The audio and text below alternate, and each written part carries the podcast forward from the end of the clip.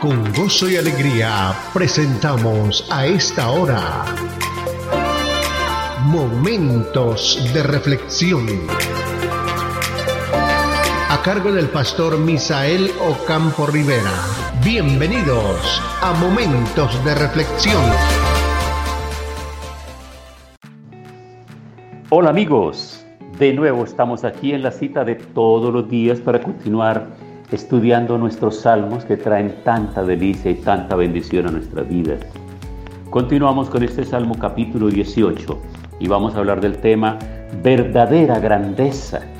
¿Dónde está la verdadera grandeza? Salmo capítulo 18, versículos 34 y 35. Quien adiestra mis manos para la batalla, para entesar con mis brazos el arco de bronce. Me diste asimismo el escudo de tu salvación tu diestra me sustentó y tu benignidad me ha engrandecido. En medio de la celebración de la proeza militar ejercida en defensa de David contra aquellos que enviaron para matarle, existe una declaración asombrosa que dice literalmente, tu gentileza me ha hecho grande, en el versículo 35. Me diste asimismo el escudo de tu salvación, tu diestra me sustentó, tu benignidad me ha engrandecido. La palabra aquí utilizada, la palabra gentileza, viene para referirse a alguien humilde o manso. Fue la gentileza de Dios ejercida en un humano imperfecto lo que permitió el éxito y fue la gentileza que Dios le enseñó en medio de duras pruebas a través de los años la que al final fue verdadera grandeza. Sin duda la magnitud de la grandeza del Señor fue mostrada en su habilidad y disponibilidad para convertirse en un ser débil y morir por nosotros. Sí que esa verdadera grandeza nosotros sí la podemos mirar en el Señor. Pero la palabra dice que hay un hombre natural y hay un hombre espiritual. Y que el hombre natural no entiende las cosas que han de discernirse espiritualmente porque para él son locura. Pues bien, quiero que analicemos esto teniendo en cuenta el siguiente ejemplo de la lectura que se puede hacer de la muerte de Cristo Jesús. Y la lectura podría verse y hacerse, y las interpretaciones podrían hacerse desde diferentes puntos de vista. Por ejemplo, hagamos un análisis desde el punto de vista militar, político y militar. ¿Qué significaba el rey de los judíos que andaba siendo proclamado por el pueblo, digamos, por, por la multitud de los judíos cuando él entra a Jerusalén y hace la limpieza del templo, lo que normalmente se reconoce como el Día de Ramos o la entrada de Jesús triunfante a Jerusalén montado en un asno. La gente se quita sus mantos y los arroja y la gente tira ramas y tira muchas cosas ahí y declaran Osana al hijo de David, Osana al rey, Osana, Osana. Y están declarando unas palabras de adoración, están en un vitoreo de adoración y de alabanza y reconocimiento al Señor. Eso genera obviamente una reacción muy negativa en los principales en los principales jefes judíos que no podían admitir que Jesús fuera el Hijo de Dios. No podían aceptar, no encontraban el sentido porque ellos estaban esperando, era un príncipe, ellos estaban esperando a un hombre que los adiestrara militarmente y los preparara para enfrentar el imperio romano. Pero por otro lado viene la situación del imperio romano que se está dando cuenta que este hombre tiene una fuerza muy grande en su enseñanza porque está enseñando algo contra lo que no hay ley, que es el amor. Y cuando Él está diciendo, oíste que fue dicho a los antiguos, ojo por ojo y diente por diente, pero yo les digo a ustedes que ahora no es así, que si tu enemigo tuviere hambre, dale de comer y si tuviere sed, dale de beber. Es decir, ayúdalo, no le pagues mal por mal.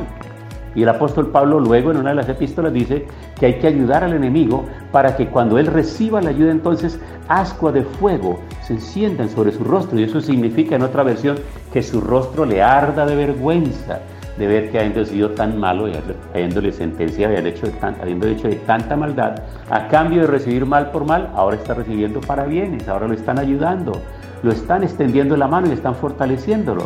Entonces se combinan las dos cosas, el rechazo de los principales, de los príncipes judíos, los príncipes de la religión, de los que están puestos allá en el Sanedrín, de los que están puestos para dirigir el tema religioso del pueblo de Israel y los que están puestos para seguir conquistando territorios.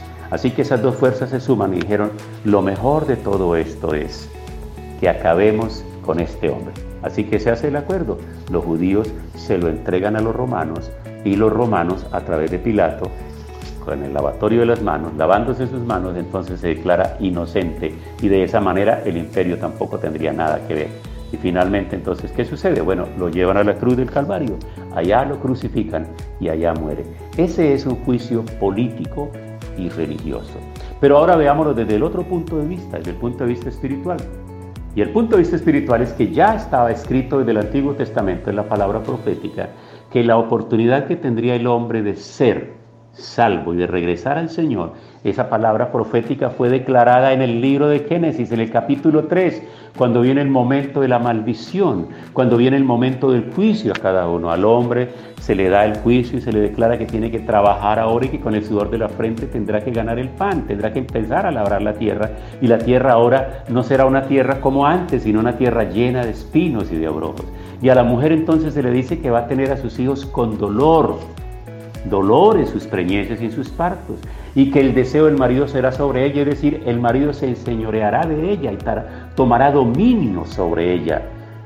Y a la serpiente que representa al maligno, entonces le está diciendo que de la descendencia del hombre nacerá el que le colocará el pie en la cabeza, pero que él lo herirá, es decir, el enemigo lo herirá en el calcañar. Esa palabra profética de Génesis 3.15 está declarando lo que va a suceder luego en la era cristiana cuando Dios se haga hombre en Cristo Jesús, nazca y luego se levante, haga el ministerio, vaya a la cruz del Calvario, lo crucifiquen los hombres y entonces ahí se está cumpliendo el plan de salvación porque ahora todos los que miran a Cristo y entienden esa obra en la cruz del Calvario piden perdón y sus pecados son perdonados y lavados por la sangre derramada en la cruz del Calvario. ¿Ve cómo las cosas tienen interpretación desde diferentes puntos de vista? Ya analizamos un tipo religioso y político y vimos el otro punto de vista espiritual, la salvación del ser humano. Por eso, amigos, esa es la verdadera grandeza, esa grandeza poderosa del Señor que viene sobre nuestras vidas. Y aunque fue desconocido y maltratado, la grandeza y el poder es porque Dios el Padre le ha dado un nombre que es sobre todo nombre, para que en ese nombre se doble toda rodilla a los que están en el cielo, en la tierra y debajo de la tierra, y toda lengua confiese que Jesucristo es el Señor. ¿Quieres en el día de hoy acompañarme en esta oración para declarar el señorío de Cristo? Señor significa el que domina, el dueño, el amo, a quien le debo yo todos los días mi voluntad someter para que Él me guíe. Acompáñame en la oración. Hoy, Padre de la Gloria, vengo delante de ti para aceptar el señorío de Cristo en mi vida, para declarar que esa obra que Él hizo en la cruz del Calvario tiene un efecto poderoso en mi vida porque me ha transformado y me ha cambiado en nueva persona. Tómame hoy, cada una de las personas que está haciendo esta oración conmigo, Señor, toma su vida y que pueda hacerte a ti el Señor, el Señor, el Salvador de su vida y su vida sea completamente diferente. En el nombre de Jesús. Amén. Pasó nuestra cita diaria. Momentos de reflexión. Momentos de reflexión. Si este tema y la oración han sido de bendición, compártalo con sus contactos para que ellos también sean edificados.